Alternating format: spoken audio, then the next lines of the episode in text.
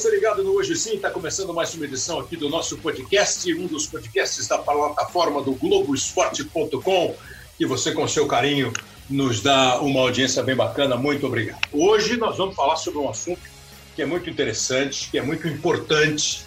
É, penso eu que às vezes é negligenciado, mas que precisa ser tratado constantemente. É, há pouco tempo aconteceu o assassinato do George Floyd lá nos Estados Unidos. É, a repercussão mundial foi muito grande. É, protestos foram desencadeados é, em todos os países praticamente do mundo. Tivemos alguns esportistas se manifestando de uma maneira muito positiva e essa questão da luta antirracista não pode nunca ser é, esquecida. Ela não pode vir à tona só quando acontece uma tragédia. E tragédias acontecem diariamente na vida das pessoas. É, Para o nosso prazer, nós estamos aqui com o professor Silvio de Almeida. O Silvio é um paulistano é, de uma família de futebolistas, gosta de futebol, é, se formou em Direito pelo Mackenzie, se formou em Filosofia pela USP, é mestre de Direito Político e Econômico, também é doutor em Filosofia e Teoria Geral do Direito, o professor Silvio dá aula no Mackenzie, dá aula na GV e até outro dia estava dando aula como professor convidado da Universidade de Duke, nos Estados Unidos. É, não à toa, ele está no aeroporto esperando para embarcar de volta para o Brasil. Silvio, é um prazer, perturbamos muito você, mas temos a honra de entrevistá-lo aqui. Como vai? Oi, Kleber, tudo bem? É, em primeiro lugar, é, muito obrigado pelo convite. Para mim é uma honra muito grande sou, sou seu admirador. E cumprimento Obrigado. também a todos os ouvintes do, do, do podcast. O professor tem, é, nesses últimos tempos, ele tem uma obra muito consistente. É, me parece que a primeira vez que se falou em racismo estrutural saiu dos textos do professor Silvio, que também já escreveu sobre Sartre, Jean-Paul Sartre, enfim, é um cara intelectual e preocupado com essa luta. É, eu vou falar mais sobre isso, mas eu queria começar falando da tua vida de, no futebol, porque na hora que a gente estava conversando, ele falou assim: olha, eu vou me dedicar muito mais ao assunto futebol. Mas agora vou falar do futebol do campo. Você é primo do César Sampaio e do Ademar Pantera, é isso? Sim, sim, sou primo do, do, do César Sampaio e sou primo do Ademar Pantera por parte de mãe. Só queria fazer uma, uma pequena observação, é, assim, claro. é que a gente, a gente vai falar sobre racismo estrutural, quer dizer que eu não sou o pai da criança, não. Tem muita gente, tem muita gente que falou disso antes de mim, muito bem. O que eu fiz, na verdade, foi organizar né, uhum. a questão de uma outra forma, mas a gente vai falar disso depois. Mas falando vai. agora do, dos, meus, dos meus primos, né? É, o, o, o César Sampaio a gente chama na família, a gente chama de Teda, né? Então. Como é, é que é Teda? É, é, é, o nome que a gente chama ele na família, né? Nosso, é. é o apelido dele, de, enfim, dos primos, né? E o Ademar Pantera eu conheci, mas eu conheci, mas eu conheci, eu era muito pequeno, né? Porque ele, ele viria a falecer, acho que um pouco depois, mas sempre foram duas figuras muito, muito fortes, assim, na minha, na minha vida, além do meu próprio pai, né? Que foi Claro, claro. É, o Ademar é mais velho, o Silvio está com 43 anos, o César está mais ou menos por aí, né? Um pouco mais, né? O César é mais velho que você. É, é um pouco mais, ele é um pouco mais velho que eu. Por isso que a gente até brincou outro dia, né? Participei de um programa, aí o Pedrinho perguntou assim, não, mas Foi. você não joga bolinha, joga com seu primo? Eu falei assim, não, com ele não, porque se ele não aguenta comigo, porque ele é bem mais velho que eu. Então ele, ele cansa muito rápido. É isso. Já cansava quando era atleta, imagina agora. Imagina. O... Incansável, incansável. O Ademar Pantera foi um grande atacante do Palmeiras. Eu lembro muito pouco, assim, lembro mais do nome do que de ver jogar. O César Sampaio, claro, todo mundo viu jogar. Atuou nos quatro grandes de São Paulo, foi seleção brasileira, Copa do Mundo de 98. E o pai do Silvio, é, é, é, o Barbosinha, um goleiro. Teu pai jogou no ano 60, é isso, Silvio? No final Corinthians? Dos anos, final dos anos 60 no Corinthians. Se eu não me engano. Teve período só... como titular, né?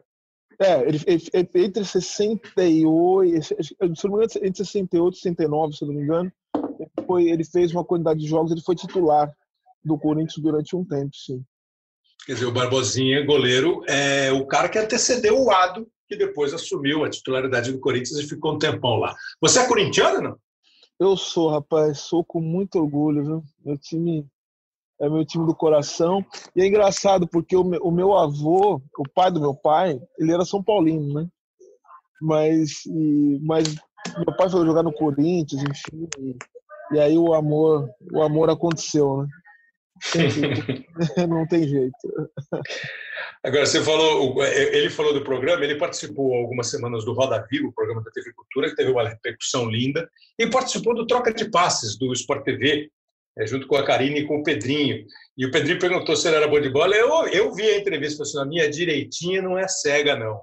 Não, não, é pra, vai, vai bem, viu? Vai bem. Aqui agora, aqui agora eu, já, eu já tenho. Engraçado, eu até, até falei lá, eu sou, eu sou um homem relativamente jovem né, para a profissão, que eu abracei como professor, como advogado, enfim, mas agora eu já, sou um jogador aposentadíssimo, assim, né? 43 anos, eu, eu, só jogo no, no Master. Que dado, o Ricardo Oliveira está querendo voltar para o Santos, está com 40, pô, ainda dá para bater uma bola. Não, é que, é, que, é que ele é alto nível, né? Eu não, eu sou, eu sou um jogador, eu já, eu já, eu já sou, um, eu sou um jogador que já nasci aposentado já, então não tem, comigo não tem, mas vem cá, você gostava, você gostava de futebol, acompanhava futebol, tem assim ídolos no futebol, jogadores que te marcaram, que você torcia, hum. aplaudia? Não, tenho, tenho sim, tenho sim. É, é, é curioso porque assim, é, acho que acontece muito com quem, com quem é profissional, né? Talvez você possa falar melhor do, do que eu. Mas eu aprendi a ver jogo com meu pai. Meu pai via jogo de uma maneira, é, uma maneira ao mesmo tempo muito racional, assim. Uhum. Por exemplo, quando eu via jogo do jogo do, sempre torci pro Corinthians, mas quando o Corinthians jogava muito mal, era difícil assim a gente não não reconhecer os méritos, ou então quando o outro time jogava muito melhor, ou então quando é um jogo muito equilibrado, era muito difícil não reconhecer os méritos do, do adversário também. Então meu pai, meu pai era um bom analista, ele analisava bem o jogo. Ao mesmo tempo, tinha uma coisa interessante, ele ele via o jogo assim de maneira muito passional, assim, ele se emocionava, não passional no sentido de ficar torcendo cegamente, uhum. mas ele se emocionava muito com o jogo. Então teve um jogo é, é, assim, histórico na minha vida que eu assisti junto com meu pai, e foi uma das primeiras vezes. Meu pai era muito emotivo, mas eu, assim, eu vi meu pai chorar por conta do futebol, por conta de um jogo bonito. É, foi o jogo Camarões Inglaterra. Acho que foi na Copa de 94, se eu não me engano, que o jogo foi 3 a 2 ou 4 3 ou 4 a 3 eu não me lembro. Mas era um jogo de classificação. Assim, a Inglaterra ganhou com um gol assim. E Isso. meu pai torceu tanto para Camarões assim é pelo fato de, ser um país africano, pela identificação, mas jogou tão bonito, foi tão heróico. E eu lembro meu pai chorando e aplaudindo no final do jogo, assim, nunca mais esqueci. Então, futebol para mim significa isso, significa essa beleza. Então, eu sempre, eu sempre gostei muito. Então, tem alguns ídolos, né, no esporte, uhum. né? Assim, além do meu próprio pai, né? Assim, é, é, eu costumo dizer o seguinte: é, pode falar o que for, mas aquela imagem daquele homem negro com uma camisa com 10 nas costas, o punho levantado. É, isso, Kleber, foi crucial na minha vida, na minha vida, na minha, na minha construção enquanto homem, enquanto homem negro, a minha consciência racial, foi fundamental para entender o meu país também. E foi a primeira vez que eu, a primeira referência que eu tive de uma pessoa, de um homem negro que era o melhor no mundo naquilo que ele fazia. Depois eu descobri que outros também existiram, e outras mulheres negras também. Mas, de qualquer maneira, a figura do Pelé é muito, muito forte para mim. Garrincha, que foi amigo do meu pai, o Garrincha simboliza aquilo que o Brasil tem de melhor, é, aquilo que o Brasil tem de mais bonito, né? ou seja, essa capacidade de resistir à inteligência num curto espaço, né? Ou seja, porque quando você vive num país com muitas dificuldades, a sua inteligência se mede a partir do que você pode fazer num curto espaço um espaço uhum. pequeno. Então o Garrincha simboliza para mim, ele simboliza essa inteligência popular, essa inteligência que faz com que o Brasil resista a um Brasil institucional, aquele Brasil que massacra, que sufoca. Então o povo brasileiro é muito bonito, né? Eu aprendi isso vendo futebol. E Didi, Didi, Didi para mim é um ídolo fundamental, fundamental. É, por é. conta da inteligência, por conta do que ele significa. E também o Didi tem uma coisa meio de nobreza, né? É, é o príncipe etíope mesmo, né?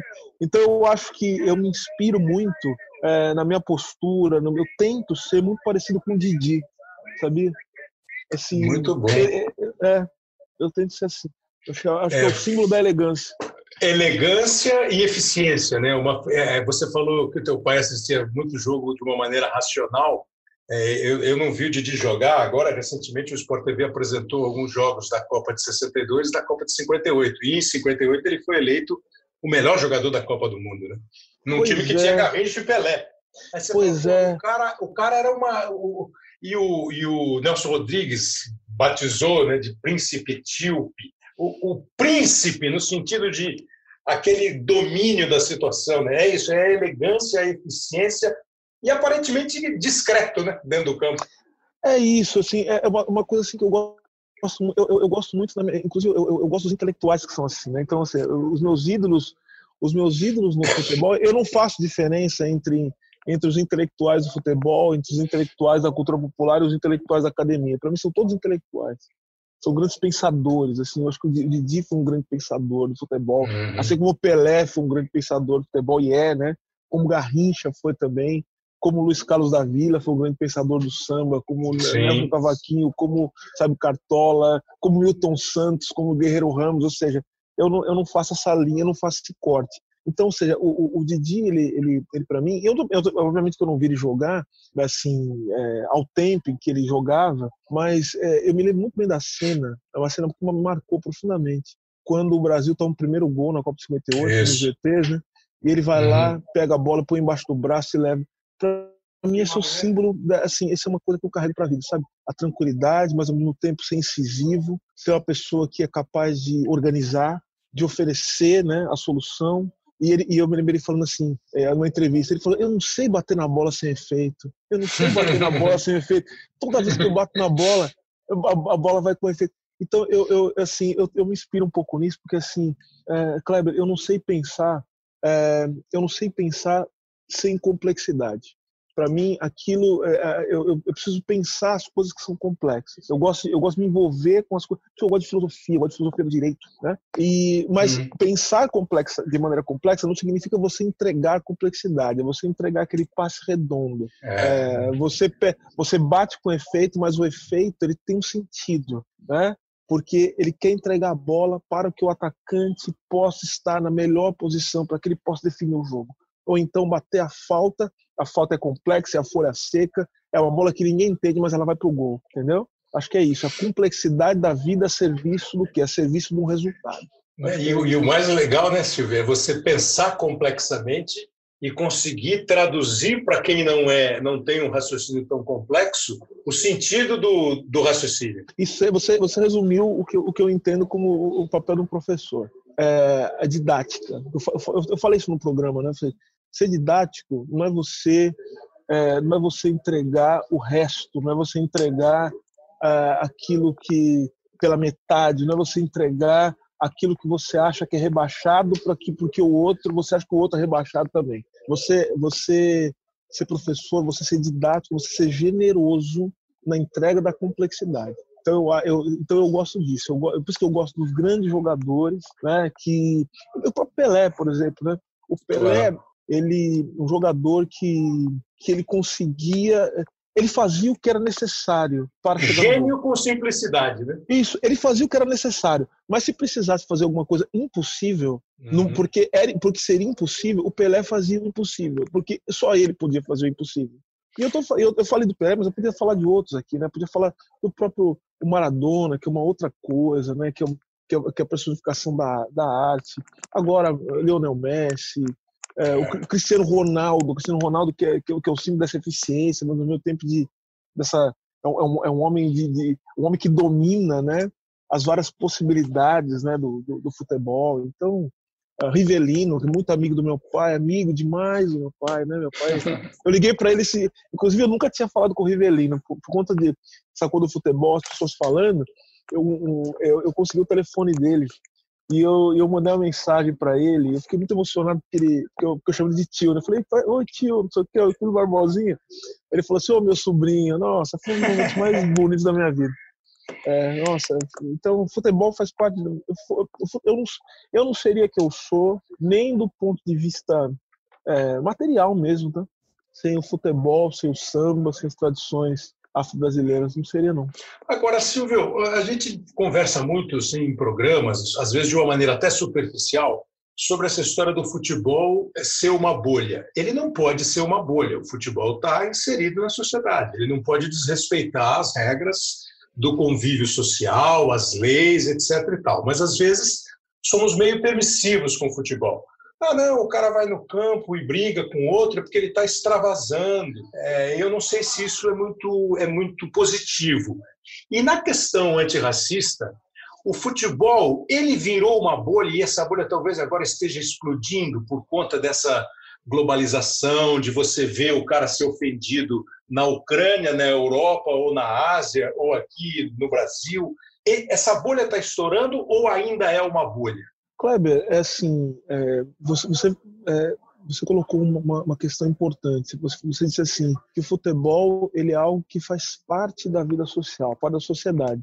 Então, e você colocou a questão. Bom, o futebol ele, é, você tem a na estrutura do futebol, né? Não só no jogo, mas que tem reprodução de legalidade, você tem a produção de moralidade, tem conflitos dos, dos, mais diversos. Mas às vezes só que não é só futebol. Basta você olhar para a política, basta você olhar para o que uhum. acontece nos tribunais, basta você olhar para o que acontece nas instituições, nas escolas, universidades.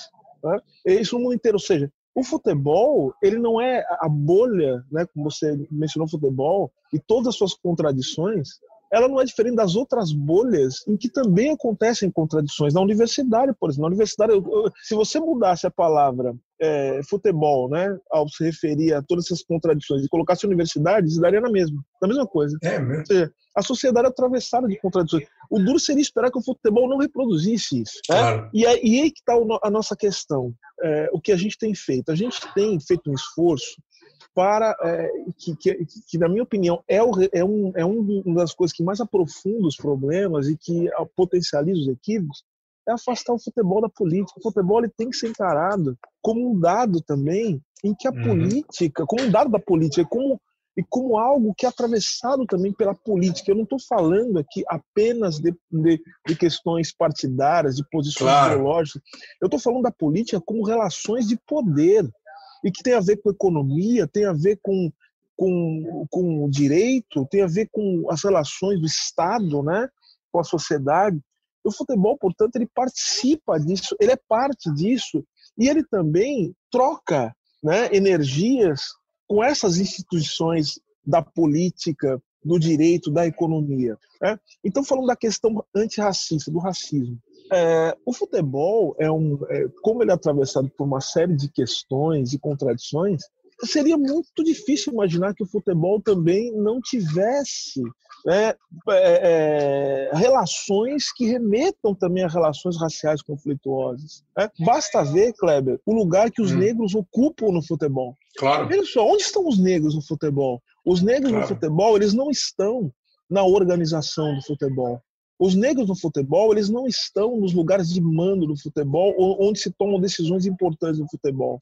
Os negros no futebol, inclusive, eles foram retirados até, isso é uma dinâmica do racismo, até mesmo da torcida que aparece quando a televisão filma os torcedores. Vejam que houve esse, essa operação, uma operação, uma operação parece, vamos colocar dessa maneira, uma operação de é, whitewashing, né? ou seja, uma limpeza branca, uma, branqui, uma, uma branquização, podemos colocar assim, é, até das torcidas de futebol. Você certamente acompanhou o que aconteceu quando eles, eles reformaram, acabaram com a geral. Sim. É, acabar com a geral não foi para não foi para modificar os estádios, né? O Luiz Antônio Silva, meu amigo, fala isso. Não foi para modificar os estádios, tirar a geral, mas foi para tirar o Geraldino, que geralmente que é o pobre, é o negro que ia assistir o futebol e que saía naquela, no canal 100 ali, dava aquele sorriso, aquele sorriso muitas vezes sem dente, sem camisa, aquela coisa do povão, tal. Ou seja, houve, uma, houve por conta de uma série de mudanças políticas e econômicas, houve, houve cada vez mais uma estetização do futebol que fez com que o futebol expulsasse algo que já não estava presente dentro dele na sua organização. Ou seja, o negro é aquele que fica só dentro do campo trabalhando e oferecendo a diversão mas não é aquele que organiza a festa. Isso reflete muito o que é a nossa sociedade em termos de relações raciais, Kleber. Né? Uhum. Então veja, veja uhum. quem são seus, veja os seus colegas da imprensa esportiva, quem são, né? São, são geralmente são homens brancos e até as uhum. mulheres têm problemas em relação a isso. Então, ou seja, o futebol, eu vou repetir aqui o meu, de novo, que é uma referência, meu amigo Luiz Antônio Simas. Né? O futebol é um sintoma fundamental da sociedade brasileira e da sociedade, inclusive, mundial. Mundial. Tá? E ele não poderia, portanto, não, não refletir isso. Então, um momento em que explode a questão racial por uma série de motivos que não é. A, o assassinato de George Floyd foi só um gatilho, mas há claro. outros motivos outros motivos, né? Estamos vendo uma crise, uma crise sanitária, uma crise econômica, uma crise política. Parece que é um acúmulo, né, professor? É uma, é uma é, é, o, palavras de um filósofo aqui dos Estados Unidos, né, o Cornel West, é uma tempestade perfeita. Tudo que podia uhum. dar errado ao mesmo tempo deu errado. Mas uhum. tudo deu errado ao mesmo tempo porque já estava um monte de coisa estava dando errado ao muito tempo e ao mesmo tempo. Então uhum. explodiu. Então, nesse momento é que surge essa surge o problema racial como um problema central que está organizando a desgraça que nós estamos vivendo hoje. E o futebol, né, certamente vai sentir os efeitos disso. Vai, assim, Kleber, nós não vamos viver no mesmo mundo. Pode ser até um mundo pior, mas não vai ser mais a mesma coisa. Inclusive Depois desses eventos atuais, é? Ah, pode ser, pode ter certeza, inclusive no futebol. Vai ser muito difícil, já está havendo uma movimentação, é, a FIFA será muito pressionada, as organizações de futebol, a imprensa esportiva será muito pressionada, porque é, e vai ter que oferecer alguma coisa. Não sabemos o quanto vai poder oferecer sem se mutilar, né? Uhum. Mas de alguma maneira algumas coisas vão ter que modificar, vão ter que ser modificadas, perdão, porque assim os ventos da política mudaram muito, muito, muito mesmo. Você começou a falar sobre um assunto que a gente separou aqui algumas pessoas para é, prestarem um depoimento para a gente. Por exemplo, nós pegamos o Cristóvão, que hoje não está trabalhando, que foi um grande jogador de futebol, Sim. atuou por grandes equipes, chegou à seleção brasileira. E aí a pergunta que nós fizemos, a primeira, para você ouvir, assim, Cristóvão, como é que você era tratado como um homem? Professor, fala negro ou fala preto ou tanto faz? Olha, eu costumo dizer o seguinte: quando você encontrar com uma pessoa, chama ela pelo nome. Acho que é mais fácil. é chamar, chamar ela pelo nome. É que assim, agora, sua pergunta especificamente. É, aqui no Brasil, a luta do movimento negro foi para ser reconhecido, para que, para que as pessoas que historicamente são discriminadas por conta do seu pertencimento racial fossem chamadas de negros. Então a palavra negro, a gente fala negro no Brasil, movimento negro, foi uma grande luta do movimento negro no final dos anos 70, 80, principalmente, para que é, fossem, fossem reconhecidos como parte da população negra brasileira, é, pessoas que até então não eram, é, ficavam na, na, numa, numa, zona intermediária e tal, aquela coisa toda. Então, politicamente foi muito importante reconhecer-nos como negros para que nós pudéssemos, justamente, ao nos reconhecermos como tal e sermos reconhecidos, pudermos lutar contra é isso que nos classifica, porque o grande objetivo é acabar com a raça, não claro. torná-la, né? Mas é necessário reconhecer a questão que ela existe, é necessário, portanto, reconhecer que as pessoas têm o seu valor e que o valor das pessoas está justamente na sua possibilidade de se organizar politicamente, na sua possibilidade, portanto, de lutar por dignidade, essa é a ideia. Muito bom. É, então, e aí o, o, o, Cristóvão, a primeira pergunta foi, Cristóvão, como é que você era tratado quando você jogava futebol e era um jogador de primeira linha? Olá, Kleber, tudo bem? Prazer estar aqui com você. É, principalmente para o tema que nós vamos falar. Vamos falar de racismo. Racismo é muito importante, é muito importante é, para todos nós e vivemos um momento aí é um momento em que é pauta para todos para todos falarem, porque racismo não é um problema de negro, racismo é um problema de todos.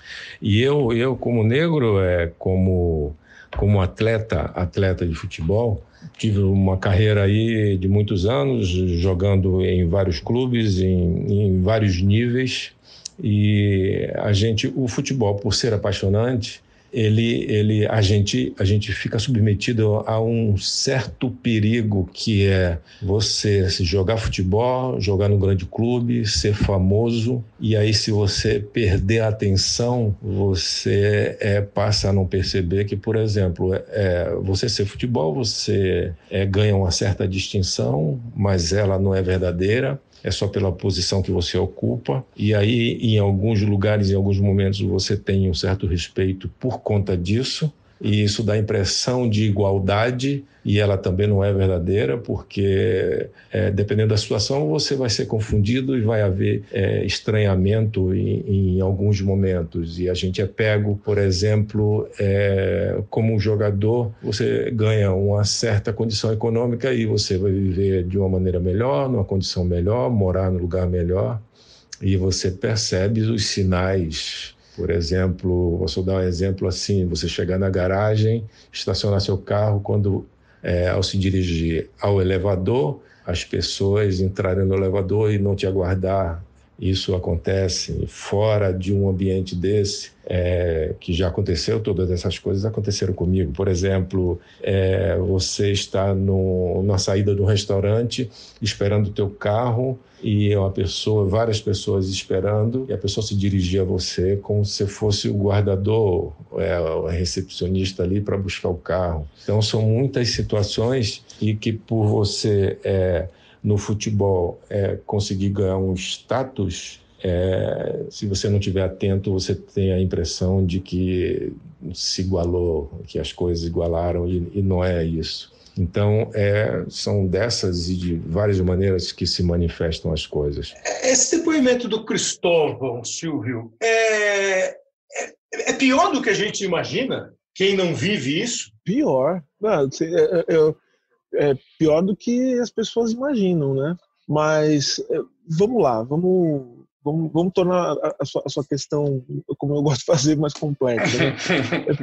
é, pelo seguinte, porque às vezes as, é, a gente se acostuma a gente, a, a gente se acostuma a viver com, com, com coisas muito ruins, né? Então, o que eu quero dizer é, mesmo as pessoas negras, muitas vezes, elas demoram para entender, da força do racismo e da normalização do racismo, o que o racismo é capaz de fazer nas suas próprias vidas, inclusive cortando-lhes possibilidades, né? cortando é, formas de, de existir que podiam ser muito mais amplas. É, então, é, muitas vezes, é, é, só quando a gente, em mesmo em sendo negro, quando nós nos deparamos com uma, uma, uma situação de profunda injustiça, de profunda dor, ou então aprendemos que a nossa situação existencial é uma situação política, né? Fundamentalmente, é que nós entendemos a, a, a, o como é, o, o, como as relações é, nesse mundo elas são é, elas são duras né, para as pessoas negras e como elas rebaixam a nossa possibilidade enquanto seres humanos. Porque uma coisa, Kleber, você já imaginou, é, é, e, eu, eu acho que o Cristóvão falou uma coisa interessante, o quanto o mundo perde com o racismo? Hum. O quanto jovens, o quanto energia, o quanto inteligência uhum. é, é, destruída todos os dias por conta é, da violência é, do imaginário racista, das práticas sociais do racismo. Então veja, mesmo perceba, mesmo um homem famoso e a história do Cristóvão, acho que é uma, é uma história. Você pode me corrigir, né? Se, se eu estiver dando algum dado errado. Ele foi treinador, né? Ele foi treinador. Não, né? foi. Vai falar, ele vai falar daqui a pouquinho. A gente pegou foi, daqui a pouco eh, o é. Marcelo Carvalho e ele falando dessa questão da liderança, entendeu? Quando o cara é, tem que subir, é, ser promovido, vai. É isso, é isso. Então, a, a, a história dele é, é muito emblemática, para mim, uma das histórias que demonstra muito bem a, a diferença de tratamento, né? É, e, como, e como o racismo faz com que você, enquanto negro, tenha uma é, tenha muito poucas oportunidades de aprender e a gente só aprende, e a gente vai aprendendo cometendo erros, né? Certamente você na sua vida como narrador esportivo, como jornalista assim, de primeira linha que é, você cometeu uma série de equívocos. Claro. E ao cometê-los, você pode aprender e melhorar, né? E vejo que essa possibilidade de você errar, cometer equívocos e melhorar, que faz parte de todo o processo de crescimento profissional, crescimento intelectual, é, ele, ele é retirado né, por conta do racismo.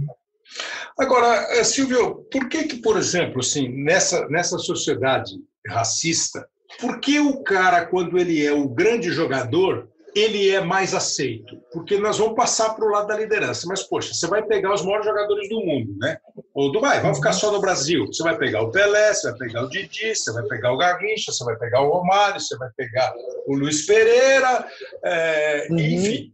por que, que no campo, na hora de jogar, de ser o ídolo, de ser o maior de todos os tempos, de ser o maior do clube, de ser o cara da jogada simples, sempre com efeito, por que, que nesse momento ele é aceito? Ou é uma aceitação hipócrita e por conveniência de quem comanda? Não, porque no campo o jogador está trabalhando, né?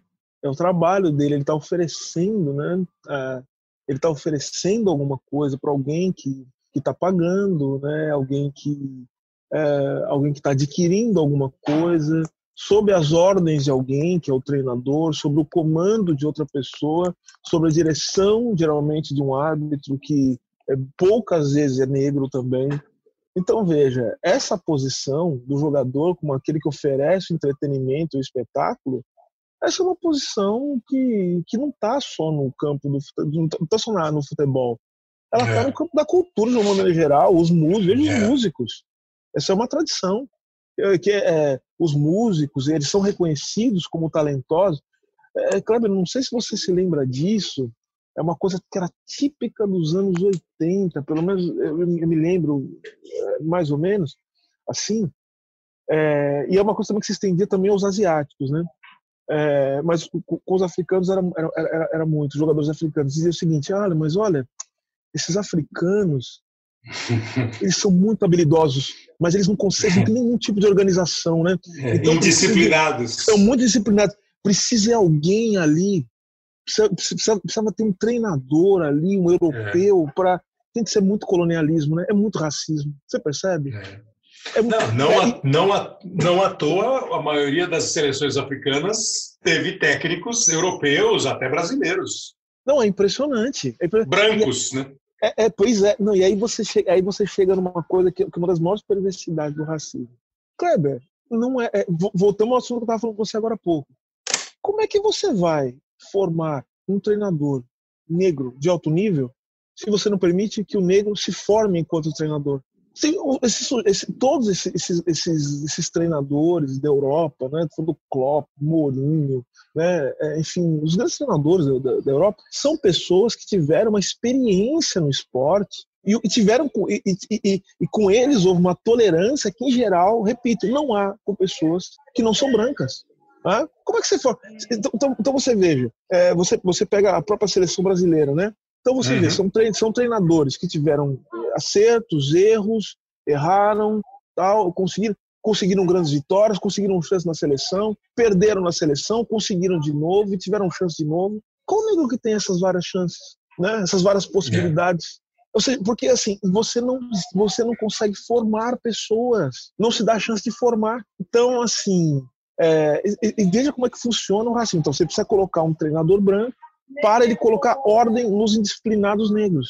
É, mas então, professor, assim, é, você, ele, ele, não tem comando, não tem oportunidade do comando, não tem a consideração da organização. Aí nós vamos perguntar para o Cristóvão de novo e para o Marcelo Carvalho, que tem um trabalho bacana, acho que você conhece, né? O, Conheço o observatório, né? E, e o trabalho dele é legal, né? Meu amigo querido, o Marcelo é um cara, o Marcelo é um cara fundamental, tinha que ser mais ouvido, viu? A gente vai precisar ouvir muito o Marcelo quando, quando tiver que reconstruir o futebol brasileiro depois dessa tragédia que a gente está vivendo. Porque ele se dedica mais a uma observação no esporte, né? Sim, ele traz dados, ele traz. Ele, ele assim, ele, ele dá substância a uma coisa que todo mundo fala, mas, ninguém, mas as pessoas ficam sempre falando no abstrato. Não, ele pega e fala assim: ó, tem um observatório, está, olha o que aconteceu aconteceu isso, aconteceu isso. Porque assim, o, o, que o Marcelo faz torna impossível as pessoas diz, dizerem que não existe racismo no futebol.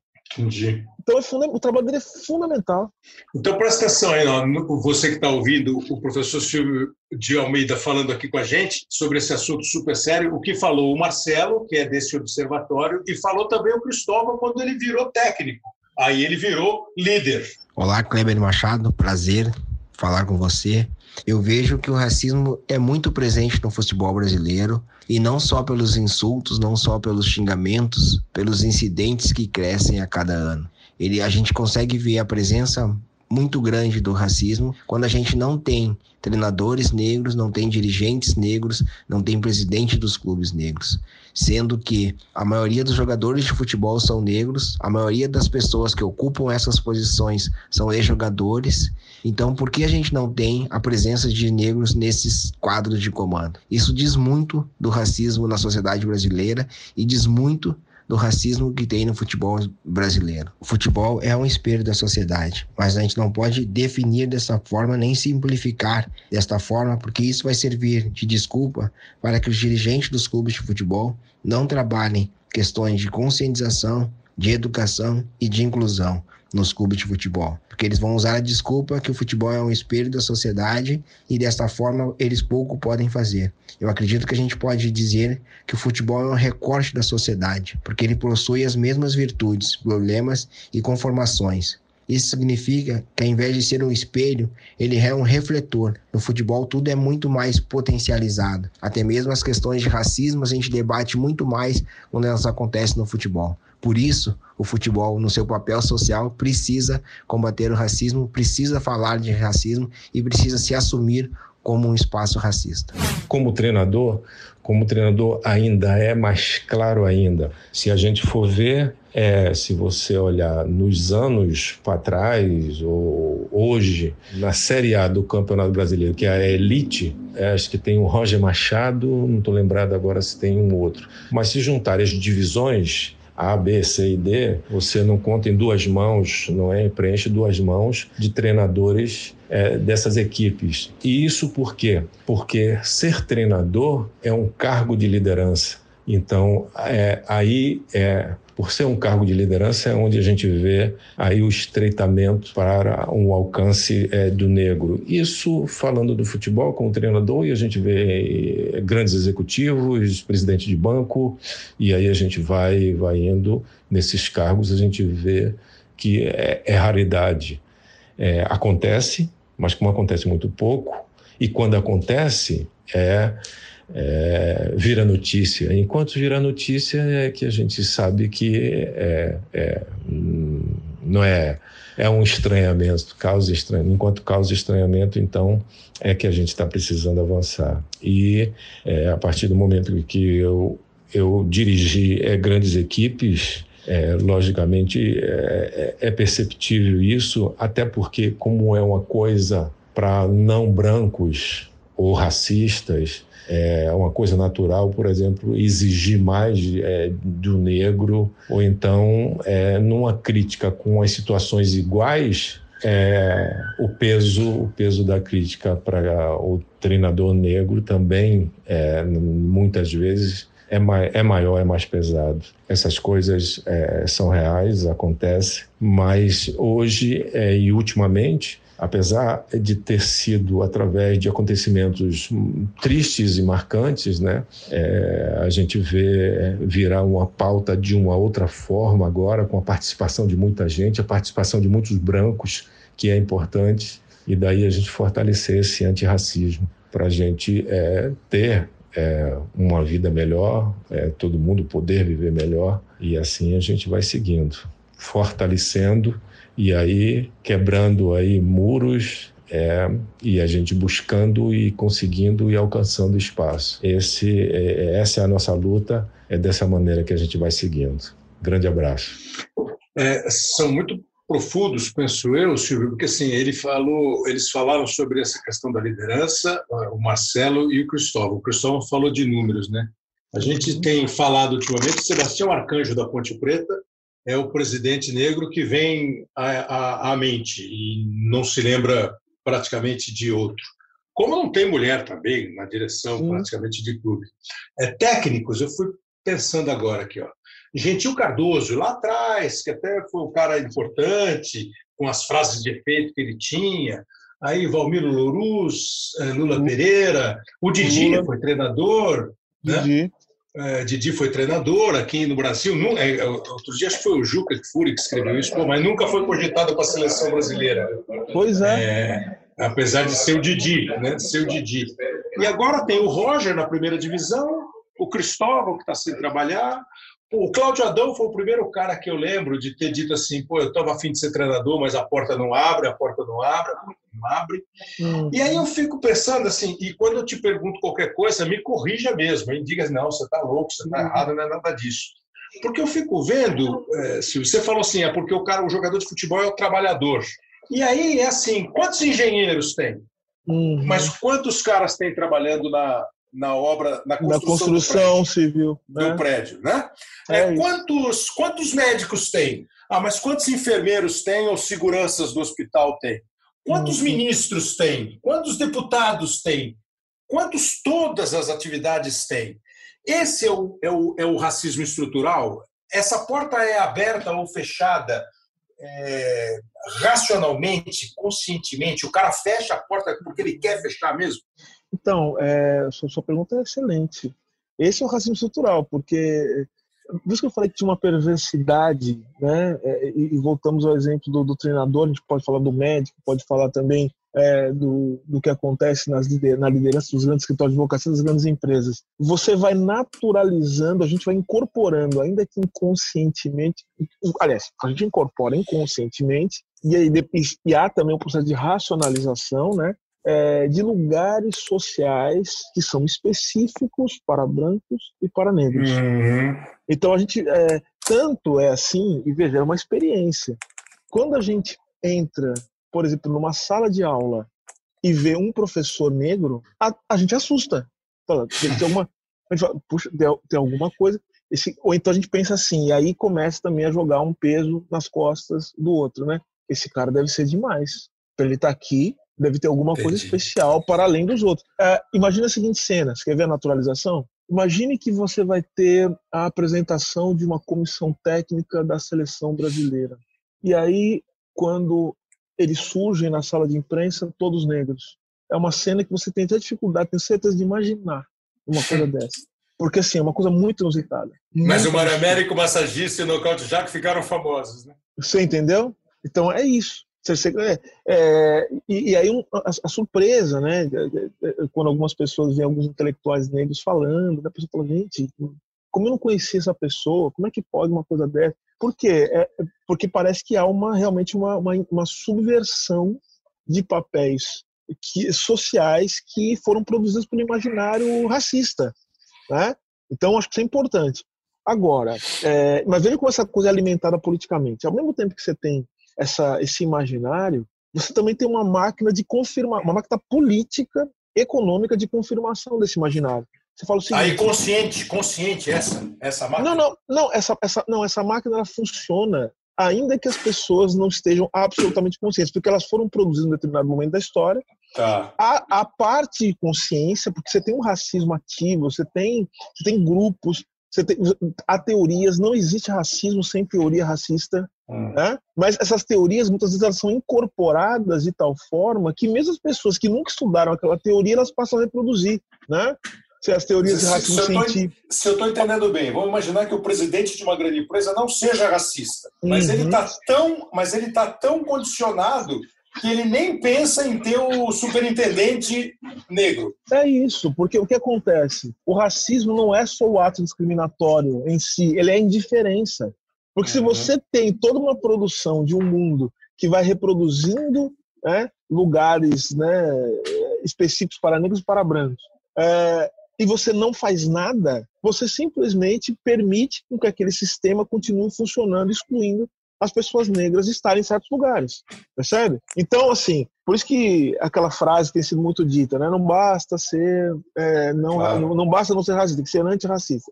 Essa é. frase, né, aparentemente simples, ela está escondendo algo muito complexo, ela está trazendo, melhor dizendo, algo muito complexo. É, é, um bom raciocínio, essa é uma boa teoria, essa é uma boa aplicação. É, é, é excelente, é, assim, ela, ela, ela, ela é magnífica, porque ela está dizendo o seguinte: o racismo é, ele não será desmontado enquanto prática social, prática política, se não houver um movimento que contrário, político também, que desmonte as estruturas desse sistema. Né? Hum. Então, em resumo, olha só como a gente é levado a pensar de uma maneira diferente. Né? Não basta simplesmente não não não é, não basta simplesmente dizer assim, bom, é, o meu clube de futebol, a minha empresa não tem barreiras para que os negros entrem.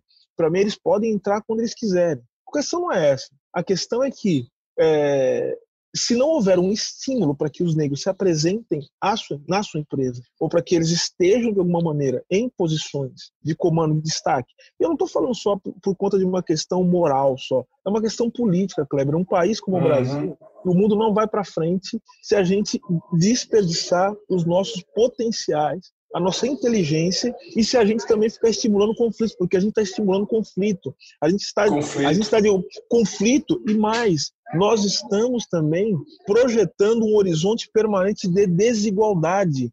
E Isso. porque não é só desigualdade política, assim, não, porque o negro é treinador e o outro é, o outro é treinador, o outro é jogador, o outro é... não, nós estamos falando assim de, de como que a gente consegue criar uma sociedade é, menos assim com menos distâncias entre as pessoas, né? distâncias do ponto de vista econômico, inclusive. Né? Claro. Então, é, é, porque assim a gente vê o salário, porque alguém, eu penso assim, ó, o jogador de futebol ganha muito dinheiro, ganha vezes muito mais.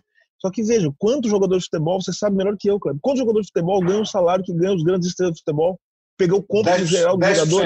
10%. 10%. 10% ganha salários muito altos. E tem uma franja que é acho que uns 2, 5%, acredito eu, talvez até menos, que ganha salários multimilionários. Claro. É, é muito pouco. Então a gente, a gente, a gente toma a, a parte pelo todo. É muito pouco. Então a maioria dos jovens negros no futebol eles não estão sendo preparados para ser dirigentes, eles estão sendo eles estão no eles estão jogando, ganhando um salário mínimo, às vezes sem dinheiro para treinar, agora com muita dificuldade, não tem nem onde comer, porque você tem uma epidemia, essa doideira de voltar ao futebol no meio da pandemia. Ou seja, é. Você percebe, então? Ah, e quem está morrendo na pandemia também, Kleber? São os negros. Não, hoje saiu no jornal aqui o número de, de infectados é uma porcentagem enorme. Então, é um absurdo. Então, a gente tá vendo. então você percebe, então, se a gente não fizer nada, o racismo ele continua. Tem que fazer alguma coisa, né? E eu só queria é, esclarecer um último ponto, né? É, também a gente não pode naturalizar nem o lugar dos jogadores, como você muito bem colocou, seu exemplo foi muito bom quando você começa a falar de, outras profissões, e a gente também não pode naturalizar o lugar das pessoas que pensam a questão racial, né, como uhum. sendo pensadores do racismo.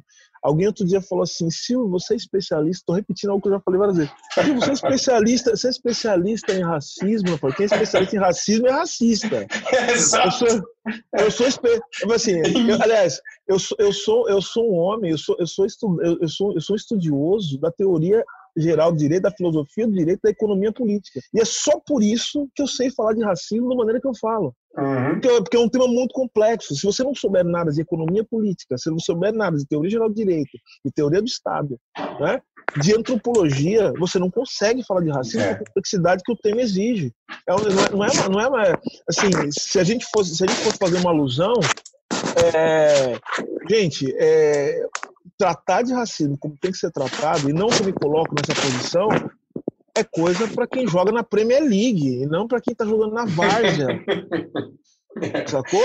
É por aí. Então, assim, aí eu fico pensando uma coisa assim, assim é muito difícil, eu, eu não consigo, por exemplo, é, ter uma, uma opinião, uma informação sobre a origem disso é, fora daqui fora do Brasil. E é claro que isso veio para o Brasil. É, tem alguns livros muito interessantes. Eu, eu sou muito fã dos livros, da, da série de livros do Laurentino Gomes, né, quando ele fala de 1808, 1822, 1889. E, e ele fez um quarto sobre a, a, escravidão no Brasil. E tem um dos livros em que ele fala assim: pô, metade da população brasileira era negra, escrava, e quando há a Lei Áurea, eles são simplesmente jogados à rua, à sociedade, sem nenhuma, nenhum incentivo para que eles estudem, trabalhem. Aí, evidentemente, eles ficam lá jogados. Aí, ele, aí eu li outro dia que alguém cria a lei da vadiagem. Pô, a lei da vadiagem, você vai pegar quem está na rua sem trabalhar. Né? Aí eu fico pensando na história de educação. É, e educação, eu penso muito mais, é, se eu tiver errado, você me fala, do que simplesmente o cara entrar na pré-escola, na escola, fazer o ensino médio e fazer a universidade. Ele tem que ter oportunidade para fazer isso, porque aí ele vai melhorar como um profissional para o futuro. Aí ele encontra a porta fechada, como você disse. Porque não adianta você ser doutor em filosofia, você ser mestre em direito, se você não tiver emprego. Né? Você vai claro. ficar com o diploma ali na parede, você vai falar, pô, eu fiz essas duas faculdades aqui. Você trabalha no quê, Silvio? Não, não estou trabalhando, nenhuma faculdade, nenhuma universidade me contrata. E eu penso na, na educação, eu estava falando isso com o Léo outro dia, o nosso produtor, o Léo Bianchi. Se eu não ensinar minha filha, que vai ensinar o filho dela, o neto, o bisneto, nós não vamos ficar andando em círculos e ficar sempre discutindo. Não sei se você chegou a ver um vídeo lindo, eu achei lindo, é, não sei se você viu, de um, de um pai que chama um garoto loirinho. Você chegou a ver, não? Não, não vi esse vídeo, não vi. O, o, o pai é, é, um vídeo em inglês. O pai chama um garoto loirinho, é, menino de oito anos, sei lá, e mostra para ele três fotos. As três fotos são duas crianças negras e brancas em cada foto. Um branco e um negro em cada foto. Numa delas, os dois estão sorrindo. Na outra delas, eles estão se abraçando. Na outra, um está dando um beijinho no outro e eles estão felizes. Aí ele fala assim: o que, que você está vendo nessa foto? Nessas fotos? Ah, estou vendo duas crianças felizes. Estou vendo uma criança beijando a outra e a criança que foi beijada está feliz. Aqui eu estou vendo os dois brincando, sorrindo. Aí o pai fala: que mais você vê de diferente nessa foto? Ele falou: nada. Não, o pai dá um beijo nele e fala: tá bom, pode ir brincar. Se você não ensinar isso, não fica muito mais difícil? É possível ensinar isso? Então, olha, olha só que interessante essa, essa, essa, essa narração, né, essa imagem né, que você colocou aí, porque eu, eu, sempre falo, a educação ela tem uma coisa paradoxal. A educação, lembrando aqui o Paulo Freire, né, tão vilipendiado, né? A educação, é, e, e um nome maravilhoso, né? Seja, a educação ela não muda o mundo. A educação ela pode mudar as pessoas. E são as uhum. pessoas é que mudam o mundo. Claro. Né? E aí, nesse sentido, a educação, ela, esse mudar pode ser em vários sentidos. Veja que esse menino, na verdade, ele é um menino, vamos dizer assim, deseducado. Esse menino, né, loirinho, né, que você falou agora. Uhum. Ele é deseducado. Uhum. Por que ele é deseducado? Porque ele não aprendeu ainda a odiar. Ele não aprendeu as diferenças, claro. ele, não aprendeu. Então a educação também, ela só serve como prática antirracista se ela for uma educação antirracista. Porque, no geral, o que a gente tem é uma educação que fica reforçando os estereótipos e, portanto, criando coisas que vão fixar o imaginário da existência de raças e de um papel de subordinação dos negros, em que ser negro é, é puro sofrimento. Então, Kleber, eu, eu quero levantar esse ponto. Estava conversando com uma amiga minha sobre isso hoje. Né? O que geralmente se associa com, com ser negro, né? o racismo faz isso, associar com sofrimento, com dor, faz essa ligação direta com a escravidão. Né? É. É, uhum. Mas, ao mesmo tempo, olha só a importância do futebol, a importância do samba, a importância da, da cultura, a importância dos referenciais negros, da política, do esporte, que colocam o ser negro num outro lugar, num outro patamar. Num outro patamar que é o patamar do quê? O patamar da, da, da força, da, da, da importância para a construção do Brasil, para pensar o mundo. Né?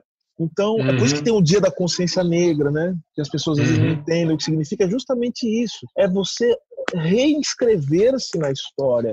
Então a educação ela tem que ser também uma reinscrição na história, partir de um outro lugar, a partir de uma outra, uma outra lógica.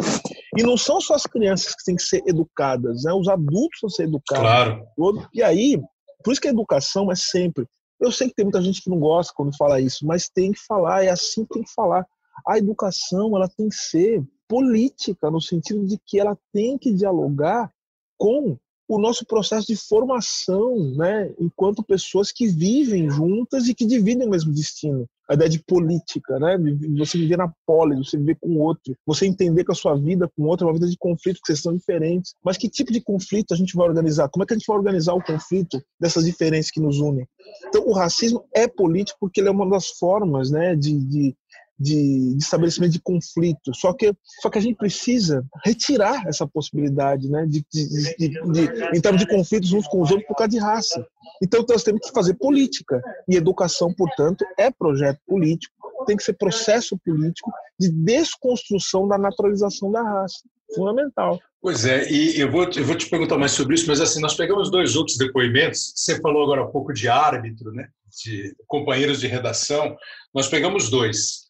O Diego Moraes, que é, primeiro, um atleta, né, que hoje é muito bem ranqueado entre os karatecas brasileiros, estava perto de arrumar, de arrumar vaga olímpica, e, e é repórter dos canais Globo.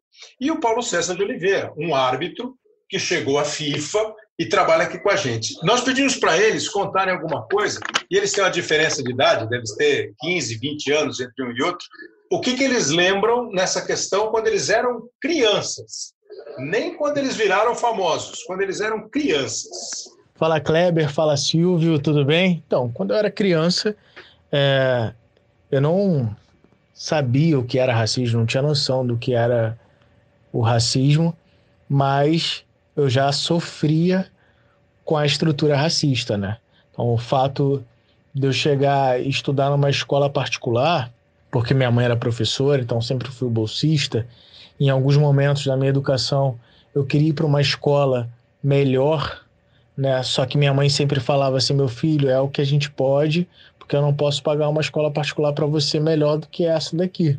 É, então a gente tem que se virar com o que tem e eu acabei tendo né, mais oportunidades do que a maioria da população negra né, que estudou numa escola pública. Então, eu tive uma, uma educação um pouco melhor de base e também pa acabei passando né, para uma faculdade particular e uma faculdade pública. Eu optei pela particular, pelo histórico de contratação dessa escola particular no mercado de trabalho. Dentro da faculdade, eu era um dos poucos negros, assim como foi na minha educação de base. Eram três negros na minha, na minha escola e na, na minha formatura, três negros também na universidade. E durante esse período todo eu não me sentia diferente, não. Eu sentia que o obstáculo, o número de obstáculos era muito maior em relação a mim do que a outras pessoas. E eu comecei a perceber, à medida que eu fui crescendo e amadurecendo, que os meus obstáculos eram maiores do que os obstáculos do, do coleguinha que cresceu comigo na escola particular. E aí eu começo a entender a questão do racismo estrutural, né, da estrutura racista. Eu sou é, de uma família é, muito grande, né, de uma família de 11 filhos.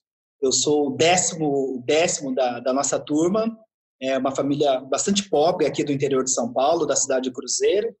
E desde muito cedo, assim, nós lutamos com muitas dificuldades. Perdi meu pai muito cedo, tinha sete anos quando meu pai faleceu. E a minha mãe foi, assim, quem me educou, quem me criou. Graças a Deus contamos com um apoio, assim, da, da família, da comunidade. A minha mãe é muito religiosa. Desde cedo, a minha mãe, ela nunca conversou, assim, comigo diretamente sobre a questão do racismo, mas ela foi do jeito dela, da maneira dela, foi nos educando assim para ter o cuidado na rua, para ter o cuidado com, com a polícia, para não fazer nada errado, para se comportar bem, para ser educado na escola. Então, minha mãe ela sempre foi assim muito disciplinadora.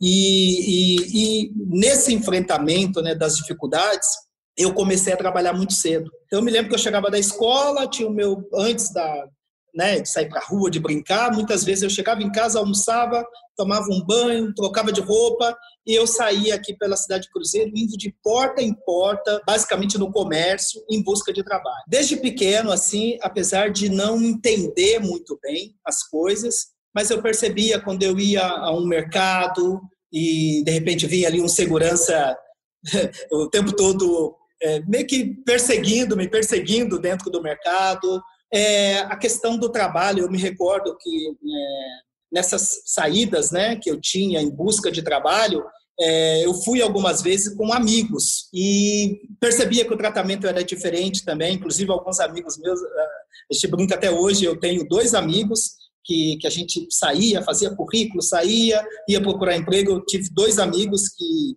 que conseguiram emprego, foram trabalhar na, numa loja de móveis aqui de Cruzeiro, assim, muito conhecida. E eu lembro que eu insisti tanto, tanto, tanto e não consegui emprego nessa loja. E lógico que a proprietária nunca me falou nada, mas assim, você percebia até pelo perfil mesmo do, do, dos funcionários dessa loja que não tinha nenhum negro nessa loja.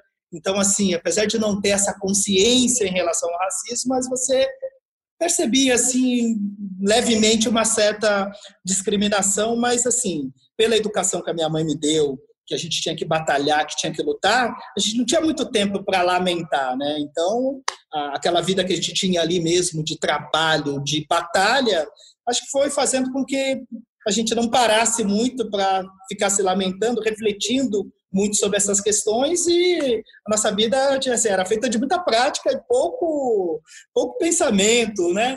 Então, assim, acho que é através da prática mesmo, do trabalho, da disciplina, da necessidade de trabalhar para ajudar em casa que, graças a Deus, a minha vida acabou dando um, um bom encaminhamento. Então, Silvio, esses dois depoimentos aí, depois eles ainda falaram sobre a vida profissional, né? O, o, o, Diego falando que chegou, a primeira vez que ele chegou na redação, ele falou: Poxa, só tenho eu aqui, e o Paulo no mundo do futebol tal. Aí, me ocorreram duas questões assim para você, você já deve ter refletido a respeito. Você viu que os dois falaram que a mãe, a mãe do Diego, sim, é o que nós temos. A mãe do Paulo, toma cuidado, não, não faz nada errado. Como bate para uma criança quando ele, mesmo sem saber o que é, ele percebe alguma coisa diferente? Isso vai formar, de alguma maneira, uma pessoa de jeito A ou jeito B? E a mãe, a família, esse é o discurso? Tem algum discurso ideal para tratar do assunto? Eu acho que os pais, mães negros e negras têm, têm feito não só os discursos, né, mas se a gente entender o discurso, é, a não né? ser que a gente entenda o discurso como prática, né, como uma prática, uma forma de, de você também estabelecer um processo de formação do sujeito, é, é, fundamental entender o papel que esses pais e mães têm é, na preservação da vida desses jovens negros, né? Da, da, da, é, enfim, é uma espécie de é. tecnologia, né? De tecnologia de preservação da vida. Eu tenho na minha experiência pessoal, eu posso falar um pouco disso, né? É, porque ouvindo depoimento deles, há vários pontos em comum, né? É, com a uhum. história deles e com a minha história mesmo. Para você ter uma ideia, eu nunca, na minha vida, eu não sei o que é isso. Eu nunca saí, nem for na esquina da minha casa sem documento de identidade. Eu não sei o que é isso. Nunca, não sei. É, nunca, nunca andei sem RG. até um tempo atrás, né, é, antes, de, antes de haver assim, modificações bastante agressivas, diria eu, é, no mundo do trabalho no Brasil, uhum. É, eu andava carteira de trabalho também. E era uma coisa que meu pai meu, meu avô ensinou para meu pai e meu pai para mim, que a gente tinha que andar com a de trabalho para provar que nós nós éramos, nós não éramos vagabundos, olha isso. Uhum. É uma coisa que... Outra coisa, até hoje, olha como você falou como isso molda o sujeito. Eu sou advogado, tenho advocacia, enfim, sou professor de, de universidade no Brasil, no exterior, né? enfim.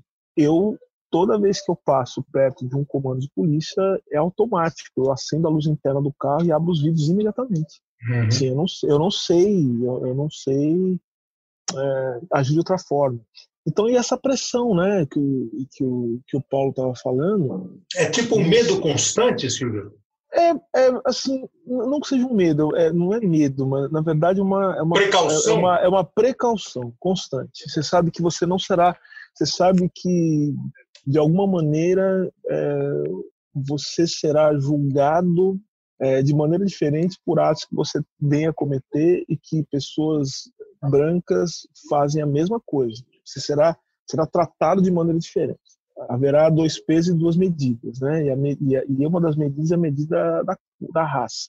Uhum. Né? E essa medida é, e ela é brutal. Então, assim, é, sempre tomar muito cuidado com as coisas que faz, com as coisas que fala, com a forma com que se apresenta. Isso vai, obviamente, moldando as pessoas dentro de uma tensão existencial, que é uma forma muito cruel de se viver. É, e a gente volta para a questão do treinador, né, do, do, do, técnico, né? E aí eu faço uma pergunta para você, Kleber, para a gente, para ver como esse assunto é forte, né?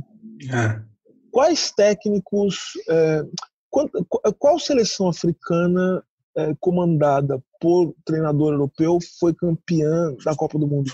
Não, nenhuma, né? Chegou, chegou ao máximo às quartas de final. Mas, mas, mas nem, expressivos, né? nenhuma ganhou, né? Pois nenhuma é. ganhou. Então por que, que não, não teve um Esse comando não, não, é tão eficiente. É, é, não, não, a pergunta é a seguinte: é, se é para ficar na tentativa de erro, por que não apostar num técnico, num, num técnico negro? Por que não podia para perder para perder todas? Por que não, por que não perdeu? por, que não perdeu com o negro? Mas por que Até isso mesmo na África? melhor? E por que isso mesmo acontece na África? Mesmo na África acontece isso. É pelo mesmo motivo que aconteceu o colonialismo, né? Hum, Ou seja, é, eles foram ensinados a isso. É, não, não os africanos foram ensinados. Não, europeus, é, ah, tá. os, os, os, líderes, os líderes dos países. Porque assim, quando você fala em colonialismo, você está dizendo assim, pô, chegou lá o, o branco e resolveu estabelecer as regras dele. E isso acabou entrando na, na ficou na entranha mesmo da é, sociedade. É, é, é, é, isso, isso, isso é uma questão bastante delicada que, que, é, estudada por vários autores, que, que, que eles estudam os processos de descolonização. Hum. O, o, fim do colonialismo político não significa o fim do colonialismo enquanto ideologia, enquanto é, enquanto processo até, até como mentalidade mesmo, né? Entendi. Como mentalidade uhum. que não é a mentalidade do africano, mas a mentalidade também do europeu, né? Uhum. Assim, que, que pensa ainda que a África e outros lugares do mundo são o seu quintal. Quintal. Eles podem fazer o que quiserem, podem entrar lá a aula que quiserem e podem ensinar coisas, ou seja, nós vamos entrar lá para ensinar essas pessoas, né? E, e, pessoas que, inclusive, só é, é, e povos, né, que estão tendo dificuldades, inclusive porque foram destruídas, né, por essa é, é claro. É, por invasões, enfim. E aí, e aí o que você colocou, para entrar no mundo do futebol, você precisa, de alguma maneira, estabelecer certos diálogos que são feitos a partir da Europa e basicamente da Suíça.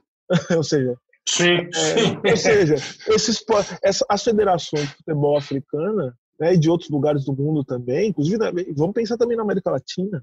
Claro, se é, submetem. Tem, claro, tem que submeter essa, essa ordem, essa lógica do futebol que se organiza também a partir dos interesses, né? Né, que tem o racismo também como um ponto fundamental. Veja uhum. só a uhum. maneira com que a FIFA lida com a questão racial. Claro. Parece que agora ela está pensando em, em, liberar a, a NBA, a, a, NBA já liberou, a FIFA está pensando em liberar o protesto dos atletas. Pois é, olha só, está pensando em liberar. Vai ter que liberar não só o protesto, vai ter que liberar também a punição, né, aos atos racistas. Claro, liberar, claro, tem, claro. Tem, tem, que outra coisa e tem uma certa foi, foi você que falou, desculpa te interromper, foi você que falou no, no, troca quando acho que era o Tyson que, que foi o que eu, ou o rapaz no, em Portugal que foi o que eu pensei na falei pô, vem cá, em vez de convencer o cara a não sair, sai todo mundo junto, pô. Sim, tem que sair todo mundo junto, tem que sair, assim, o dia que isso acontecer, eu vou falar assim: agora estamos vendo é, uma coisa interessante. Não, e é tinha que ser um aí. jogador, um medalhão do time, o treinador, é. o treinador do time, o treinador levantar do banco Chama assim, todo mundo. É. assim, todo mundo para fora do campo agora. Todo mundo para fora do campo. Isso é, é, isso é ser uma coisa chocante. Isso é uma coisa chocante. Isso é ser porque isso, é, isso é provocar o um movimento em cadeia. Outros jogadores iam começar a repetir esse mesmo uhum, gesto. Outros uhum. clubes também. E não é, perder por WO, né? Não ser suspenso. Não perder. Né? É. Agora, ou então, chegar, chegar alguém, chegar um, alguém na imprensa esportiva, né? Porque eu também vou jogar a responsabilidade para vocês, né? Você não achou que claro, eu ia falar isso, né? Claro, claro. Assim, não, assim, a mídia tem assim, culpa, lógico. Não, não, não, fala assim, agora é o seguinte, agora, assim, a parte, assim, não, eu, nós nos recusamos, e a televisão, porque não é só o trabalhador, porque assim, jogar a culpa nas costas também do trabalhador, né? No caso, o radialista, o cara que, tá, que recebe salário, assim, tem que ser algo respaldado, né? pelos empresários da comunicação. Assim, ó, oh, quer saber uma coisa? Ah, começou com racismo? A, a transmissão está interrompida. Nossa! Isso, é, você percebeu o choque? Aí você vai falar para mim. Seria um impacto gigantesco. Impacto gigante. Aí, você fala para Difícil, mas era um baita Difícil. Impacto. É, mas você percebe? Eu ia falar justamente isso assim, nossa, isso é muito difícil acontecer. Difícil viver num mundo uh, violento e racista como esse. É. Difícil, eu quero ver agora com esses protestos. É, Quero, é. Agora tá difícil. Covid, protestos antirracistas. O que é mais, não é mais. Será que isso é, isso é menos difícil, né, do que é, bom, será que fazer isso, né, é, ou seja, tomar uma atitude em relação ao racismo é mais difícil do que viver num mundo racista? Assim, eu acho muito mais difícil, né, viver num mundo desse de, de profunda violência, destruição da vida das pessoas, é, é, de, de, encurtamento dos horizontes existenciais, do que tomar uma atitude e que isso pare. Isso tem que parar. Isso tem que parar. É claro que você está falando que é difícil, porque aí vamos entrar no racismo estrutural. E aí eu vou falar uma coisa que é muito dura. Sabe por que isso aí persiste? Porque hum. tem gente que lucra com isso. Você percebe? Tem, com racismo? Com racismo? Claro, claro. Tem gente que lucra com o mundo organizado, é, com o mundo organizado a partir dessas, desse tipo de diferença. Porque isso legitima não apenas é, o, o, papel exercido por determinados grupos, mas legitima também você estabelecer profundas diferenças de poder político, de salário, né? Entendi. Ou seja, uhum. é, o, eu não estou dizendo que de, só de maneira deliberada, eu estou querendo dizer o seguinte: você tomar uma atitude antirracista significa que algumas pessoas vão ter que abrir mão de poder e vão ter que abrir mão também de alguma forma, ou vai ter que ser, ou vai ter que ser tirado poder para que o mundo possa ser um mundo mais equânime, um mundo mais igual. É, sabe o que é uma, um baita, uma baita projeto antirracista? A gente sabe a situação desses jovens que estão com dificuldade de treinar, que chegam nos clubes. Isso é uma coisa importante, que são jovens negros. Não são todos negros, mas tem jovens negros, né, em grande parte, e que precisam ser ajudados. Então os clubes vão ter que investir, né? Uhum. eles vão ter que ajudar, eles vão ter porque eu sempre digo o seguinte: não adianta colocar faixa say no to racism se você permite que as pessoas vivem em situação precária. Claro. É isso, né? Claro. Assim, e, e vejo que o racismo ele legitima essa precariedade, porque você olha e fala o seguinte: bom, é, o lugar dessa pessoa é aí. Em alguma, em alguma instância, né, isso acontece. Essa legitimação da pobreza, da miséria, da precariedade, da violência. Então a gente precisa arrancar isso do nosso coração. E a gente consegue, e eu acho que é possível fazer isso com política. Silvio, o é, que, que, você acha da ação, por exemplo? Você falou agora há pouco do, do menininho loirinho, que ele não nasceu, ele não, tá, ele não aprendeu a odiar. E eu acho que é a frase linda do, do Mandela, né? Ninguém uhum. nasce odiando ninguém por causa da cor da pele. Se a gente pode ensinar a odiar, a gente pode ensinar a amar. Né? É, é, é, o que, que você pensa desses grandes líderes que outro dia eu estava ouvindo uma conversa assim, acompanhando uma discussão, que algumas pessoas acham que não se aplica o que foi feito fora, aqui no Brasil. Você acabou de ter uma experiência nos Estados Unidos.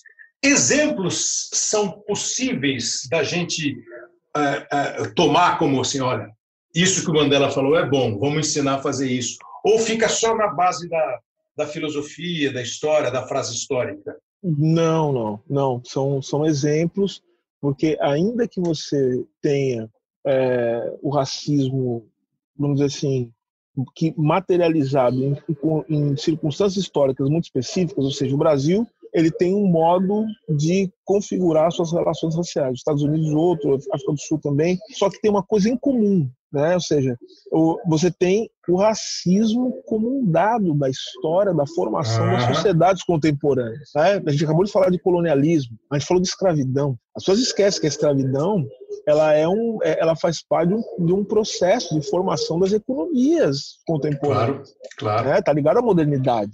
Então vejam, eu acho que a gente tem um jeito, vamos dizer assim, é, geral, né, de falar de racismo, né, como como, uma, como um modo, como um fenômeno que está presente nas sociedades contemporâneas. Só que a forma com que o racismo se materializa é diferente porque cada lugar tem a sua história própria. E então, e aí, nesse sentido, existe possibilidade da gente trocar, e eu estou usando muito esse termo, é, que é, a gente tem como trocar experiências por meio do que eu, eu chamo de gramáticas diaspóricas. O que é diáspora? Hum. Diáspora é, é, é, é, o, é, é, o, é o movimento. O né, movimento que, de um grande é povo. É o movimento né? de um povo que foi, que foi espalhado pelo mundo. Né? E que nesse tem sentido, origem lá na história dos judeus, né?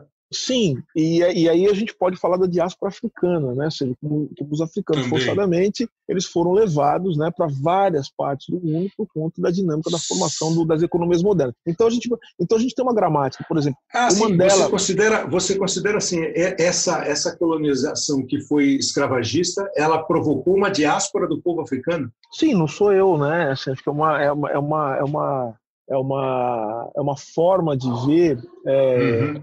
O que essa constituição do ser negro no mundo uhum. a partir de uma lógica histórica que vai dizer o seguinte, olha, você tem uma diáspora mesmo, você, você tem a, a, a, as forças da, da, da, modernidade e da colonização uhum. provocaram, portanto, esse espalhamento né, dos africanos no mundo, né, ou daqueles dos africanos e, portanto, depois de todos os seus, os seus descendentes no mundo. Ele então, passa a ser visto para os lugares onde ele foi já de uma maneira segregada.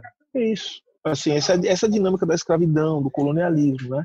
E aí o que uhum. acontece? Só que, só que assim, é, o jeito com que chega no Brasil é diferente. O Brasil, você tem uma série de, de, encontros históricos. Nos Estados Unidos tem uma outra coisa também. A história vai forjando também uma experiência diaspórica. Vamos colocar esse termo, uma experiência de diáspora diferente para os africanos uhum. que lá chegam. Né? E assim como na África do Sul, assim como também na, na Oceania, em vários lugares do mundo. Então você tem experiências diaspóricas diferentes e cada país também, portanto, vai fazer com que essa experiência se traduza numa maneira diferente de lutar contra o racismo.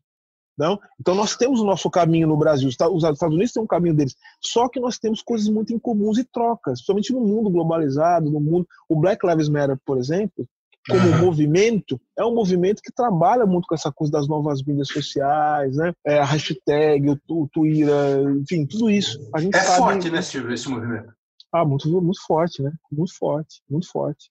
Muito forte justamente por conta da sua, da sua capacidade de capilaridade, de conversar também com questões que são questões prementes em todos os lugares do mundo. Então, por exemplo, o Mandela é um símbolo muito forte da luta, porque veja, a, história, a África do Sul tem uma história específica, o Mandela tem uma história é. específica. É. Só que é. a história de resistência contra a opressão racial é uma história comum a todos uhum. os líderes negros em qualquer lugar do mundo. Então, é, o Mandela uhum. serve como exemplo, como inspiração.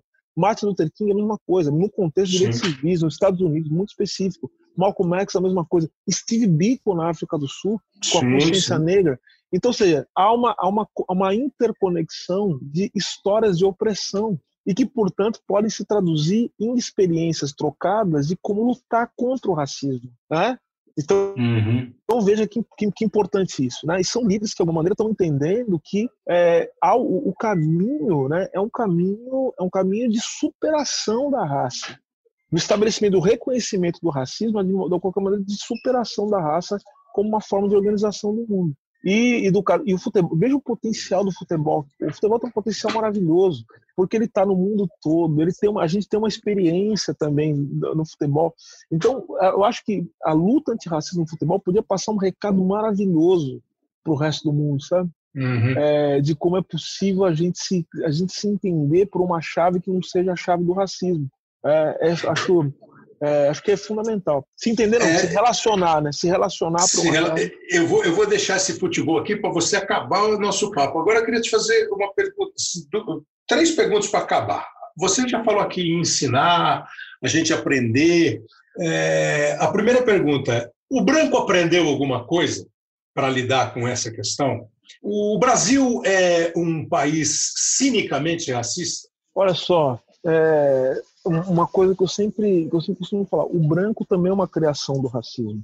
É? Ou seja, o branco também precisa aprender a ser branco. Ele vai, ele vai, ele vai compreendendo, como ele, ele vai sendo é, moldado para responder, né, como branco numa sociedade que assim o tratará como pessoa branca. Hum. Mas o que acontece? Uma pessoa aqui nos Estados Unidos, por exemplo, uma pessoa um brasileiro, ele não é branco, a não ser que ele fique quietinho. Né? Sim, você não fala, não, porque se tiver um sotaque latino, não será, será latino, não será branco, não será assim considerado. Uhum. E, portanto, todas e, e, terá as dificuldades inerentes a uma pessoa que não é branca nos Estados Unidos e que pertence ao grupo dos chamados latinos. Né? Que maluco, né? Cada um tem as, cada país, como você disse, tem o seu jeito, né? A sua Sim, característica de tratar, jeito. né? Você vê, você vê, a raça é construção social, não tem nada na natureza que crie raça. A raça não, não tem nenhum dado natural. Né? Sim, é um dado é. absolutamente uma construção social, política de conflito. Então não será. Então pergunta, o branco aprendeu uma coisa, é, assim, é, eu acho que todo mundo, é, todo mundo aprende alguma coisa ao longo da história.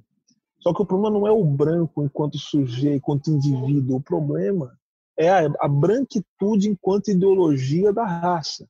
Então, uhum. assim, uma das coisas que precisa ser quebrada, né, é, numa luta antirracista é justamente a branquitude enquanto ideologia de é. superioridade ou de supremacia do branco sobre pessoas não brancas. É. Né? Ideologia então, da raça é a frase, né? A é, e, é, E a, e, a, e, a, e a branquitude enquanto ideologia não aprende nada. Né? Agora, uhum, uhum. os indivíduos eles podem sim ser transformados e modificados para não responder né? e para não ser incorporados, vamos colocar dessa forma, por essa por, por, por esse tipo de pensamento, por esse tipo de, de, de fardo histórico é, que a gente precisa se livrar urgentemente. Criar eventualmente uma outra ideologia. Criar uma outra sociedade. Uhum. É isso, uma, uma outra, sociedade. É uma outra sociedade. É uma, assim, porque isso muda, cara, muda tudo. Por isso que eu falo. Porque é, a gente, a, o que a gente considera que é normal na sociedade é que tem o racismo. Então a gente, é. a, a, partir do momento que a gente começar a não a, a considerar é, absolutamente anormal sem né? propósito, né? Sem, sem, sem é. propósito. É, anormal. Não, isso não é possível que haja racismo. Você é, começar, é. Você, por exemplo, o dia que você entrar num lugar, por exemplo, na redação, e você não vê negros, você fala, não, isso aqui não é possível, eu estou no lugar errado, lugar está muito estranho, esse mundo uhum. não é meu. O dia que você começar a pensar assim, é porque não é porque mudou a ideia, é porque mudou o mundo, o mundo mudou. Silvio, para te liberar, pô, agradecendo demais, os caras sempre falam assim, não, quando o Silvio fala é uma aula. Os caras têm razão. os caras cara têm razão. Você é hoje mais otimista ou não o otimista ainda é demais? E, e para arredondar mesmo, aquela que você falou para mim na, quando a gente conversou, não, eu vou me dedicar muito a tratar esse assunto no âmbito do futebol. E você já falou que o futebol pode. Eu acho que o esporte, de uma maneira geral, né, pode. Sim, é, pode. Sabe, porque assim, é, porque em todos os esportes é a mesma coisa, né? Outro dia pediram para eu dizer quem é o maior atleta olímpico brasileiro. Eu tinha que escolher um. Eu escolhi o Ademar Ferreira da Silva. Ah, né? concordo. É, então, assim, é, se você ainda é, se você é otimista ou se você acha que você tem muito, mas muito, muito, muito trabalho, você e todos nós, evidentemente, e o futebol e o esporte nesses novos caminhos agora que você está voltando para o Brasil? Kleber, eu, eu costumo dizer o seguinte, eu não estou nem otimista nem pessimista, eu sou, eu, estou, eu, eu sou um analista agora. Hum, eu estou hum. olhando, observando e agindo, né? Ou seja, uhum. é, e por que, que eu digo isso? Porque a nossa, qual que é a nossa responsabilidade histórica? Você que está conversando comigo aqui, eu acho que essa, essa conversa nossa, ela não é uma tertúlia, né? Não é uma... Claro que, eu, claro que um dia eu vou adorar que a gente... Porque, assim, como eu falei, eu sou teu fã, eu quero muito ouvir suas histórias, quero conhecer mais. Mas o que a gente está conversando aqui é um assunto que nos coloca numa posição bastante delicada, que é uma posição, uhum. uma, uma, posição de, de um, uma posição política com P maiúsculo, né? Ou seja, de compromisso. Compromisso com o quê? Compromisso com o futuro, cara. Nós estamos, claro. nós, estamos, nós estamos firmando um compromisso aqui. Né? Uhum. Você está colocando um podcast, uma entrevista é, com alguém que está falando o seguinte, e aí eu, eu encerro, né? Você está perguntando, né?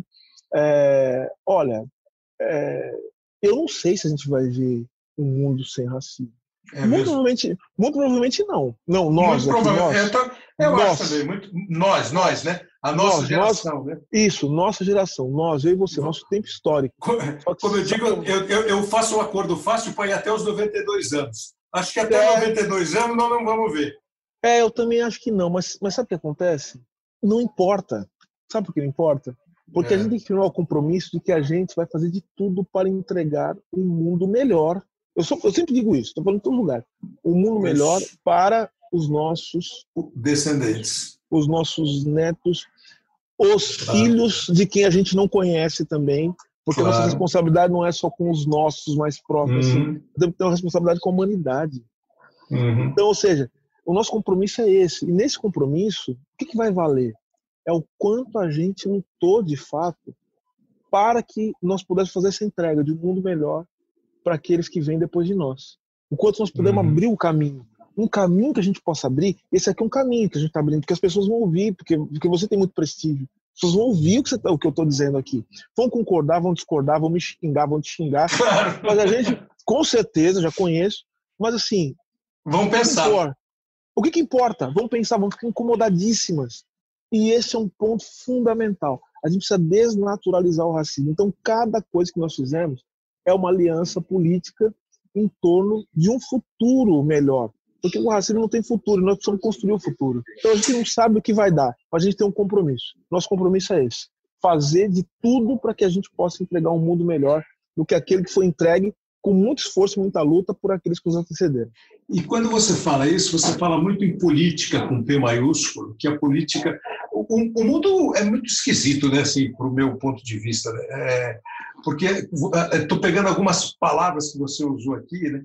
É, você pode transformar, se não trabalhar direito, essa e outras questões delicadas, você pode transformar o mundo num mundo conflituoso, mais ainda do que ele é penso eu. Não sei se você pensa assim também. É, porque quando você começa a criar é, barreiras e mais barreiras, alguém vai querer pular essa barreira. E aí você pode criar um conflito. E você fala muito em política com P maiúsculo. Essa política, que às vezes é maltratada porque a gente partidariza o raciocínio, a ideia de política, né? vira questão de partido e tal, é, ele é o caminho. E quem faz essa política, Silvio? É todo mundo, não é só o cara do Congresso, não é só o executivo, o judiciário. Política temos que fazer todos nós o tempo todo, sobre todos os assuntos. É, é, esse, esse é o caminho, talvez? É, nós estamos fazendo política o tempo todo. A negação da política é uma forma de fazer política. O que tem acontecido hoje é uma negação, é a, é, é a negação da política. Né? É, é, é, fingir que a política não existe. Quando a gente finge que a política não existe, o que acontece? É, a gente acaba, de certa maneira, abrindo espaço para a irresponsabilidade, porque fazer política é você ser responsável. Você uhum. se responsabilizar quer dizer você suportar o peso das suas decisões e dividir com os outros esse peso, esse, esse, esse peso histórico. Então a responsabilidade faz com que nós joguemos para frente nas costas das gerações futuras, né, ou das pessoas que menos podem né, se, se colocar, enfrentar, né, é, assim, problemas históricos que são terríveis, como, por exemplo, o, racismo, a desigualdade, né, enfim, a gente acaba é, não, é, não ajudando a, a, a caminhar né, para uma outra direção. Né? Então, e outra coisa também que eu acho que é importante dizer, política com PEMA, quando a gente fala dos partidos, o partido também faz política, a gente não pode demonizar claro. os partidos. Então, assim, claro. mas a questão que você coloca é mais inteligente e mais sutil, ou seja, política não é só política institucional.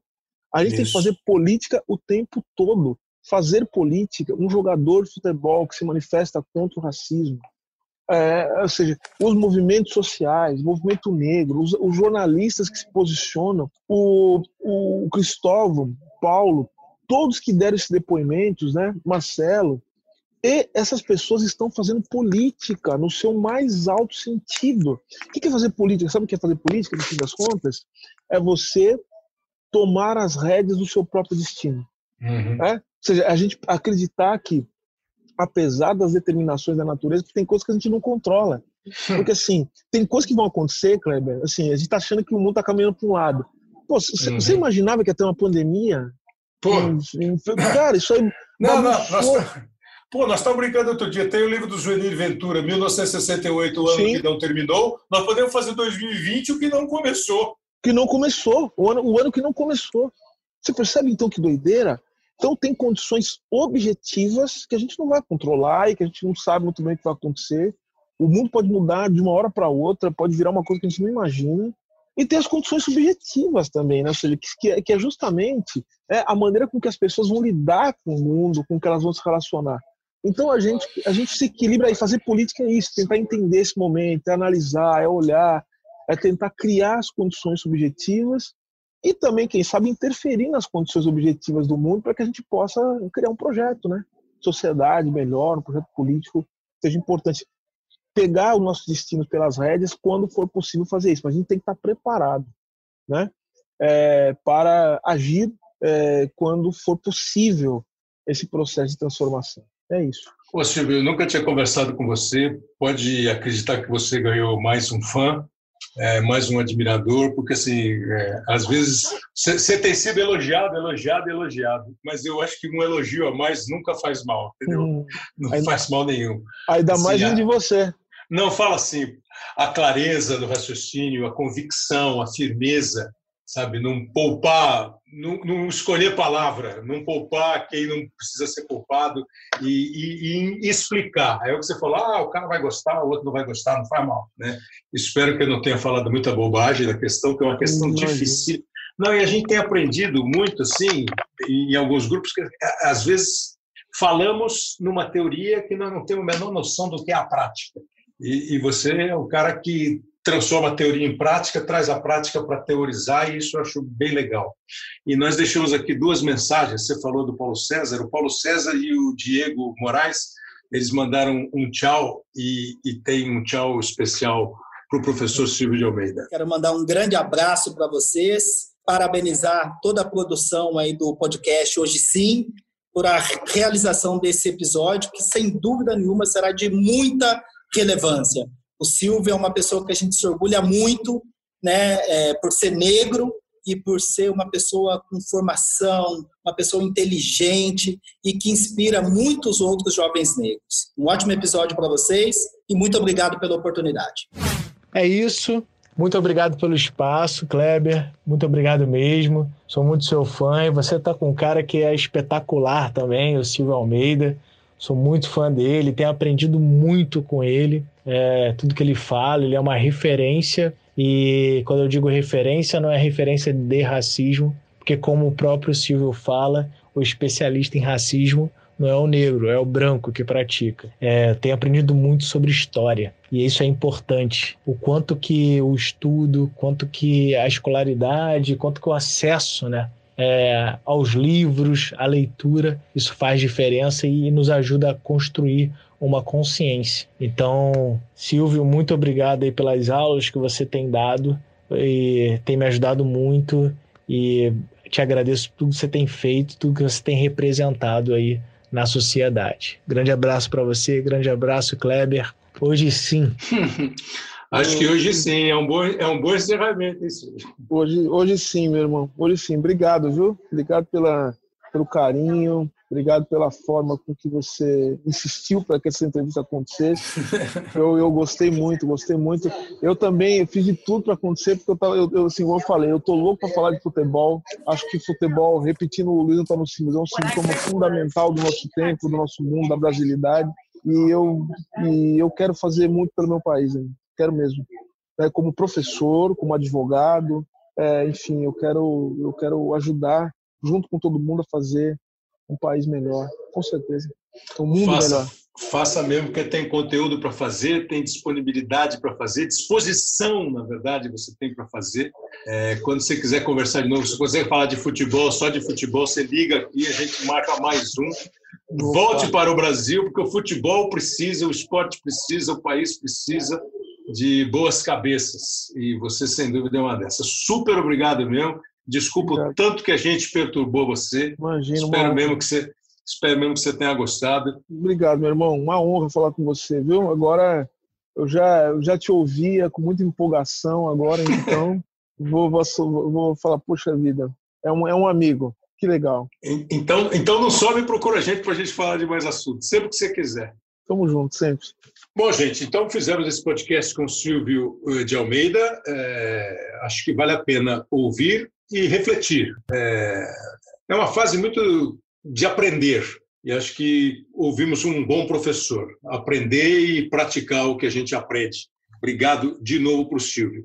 Aliás, o Marcelo Carvalho, que gravou para a gente o depoimento falando sobre a questão da liderança, ele tem o Observatório da Discriminação Racial no Futebol. Ele mandou um, um outro recado, porque tem uma campanha forte, uma campanha consistente que o Observatório faz e o Marcelo dá o recado para a gente. Fala aí, Marcelo. Para finalizar, eu gostaria de lembrar que o Observatório está com uma campanha chamada Poderia Ser Eu, em parceria com alguns clubes de futebol, atletas e personalidades negras. Essa campanha visa conscientizar a sociedade brasileira que a cada 23 minutos um jovem negro morre assassinado no Brasil. E essa morte está diretamente ligada ao racismo. É uma campanha importantíssima e se você tiver a oportunidade de procurar o vídeo, o vídeo é uma pancada. O vídeo é assim para eu tô, falei de a gente ouvir o Silvio e refletir. O vídeo é para refletir muito. Parabéns, Marcelo, e obrigado pela, pela participação aqui com a gente. Obrigado ao Marcelo, ao Diego Moraes, ao Paulo César de Oliveira, ao Cristóvão Borges, que enriqueceram aqui a nossa conversa com o Silvio de Almeida. O nosso podcast, o Hoje Sim, está chegando ao final a edição dessa semana, com a edição e a produção do Leonardo Bianchi, o Rafael Barros e o André Amaral fazem a coordenação. É, nós esperamos que você tenha gostado mesmo. E aqui tem alguns recadinhos aqui, ó. O Michel Leite mandou dois aqui. Ele falou: oh, sou fã do podcast, está cada vez mais legal. É, falou que a imagem do Neto melhorou para ele, ele ainda brincou. Oh, o Neto ficou mais. Eu acho, gostei mais do Neto depois do bate-papo. Também falou da conversa com o Pablo, com o Vitor Hugo e com o Gabriel, dizendo que o Pablo tem uma cabeça muito boa, é verdade. E o Michel também é, falou um, um, outro negócio aqui que é legal, é, sobre o programa com os imitadores. Todo mundo gostou, muita gente gostou. E o Tom Cavalcante é um monstro, tem razão, é um monstro o Tom Cavalcante. O Moisés de Camargo, é, como é que ele falou? 63 vezes hoje sim. O podcast é uma resenha bem legal. E o Tiago Padovan quer saber assim, como é que eu lembrei de falar da Rádio Brotense de Brotas que no dia do, dos imitadores nós botamos o Odair Batista fazendo a Rádio Cama do Caia quando ele faz a rede, né? e ele fica criando os nomes lá. E quando eu era moleque, até hoje, né? Você fica ouvindo rádio, sempre tinha a rede de emissoras que entravam é, com a emissora maior para fazer as transmissões. Né? Então eu lembro, assim, pô, na Globo, né? O Futebol Globo, a maior rede de rádio do Brasil, na Bandeirantes, o escrete do rádio e a cadeia vendo que amarela, e o locutor mandava. Né? Rádio sei lá, Rádio Cultura de Monte Alto, Rádio Clube de Monte Alto, Cultura de Santos, Rádio Pai Querer de Londrina, adorava, Rádio Pai Querer de Londrina, Guanabara do Rio, e tinha a Rádio Brotense de Brotas. Foi por isso que eu lembrei dela. Valeu, galera. Obrigado, pessoal. Continue ligado aí nas nossas plataformas todas para você ouvir os podcasts do Globoesporte.com, aqui no Globoesporte.com e todas as outras plataformas. Hoje sim, volta semana que vem. Grande abraço.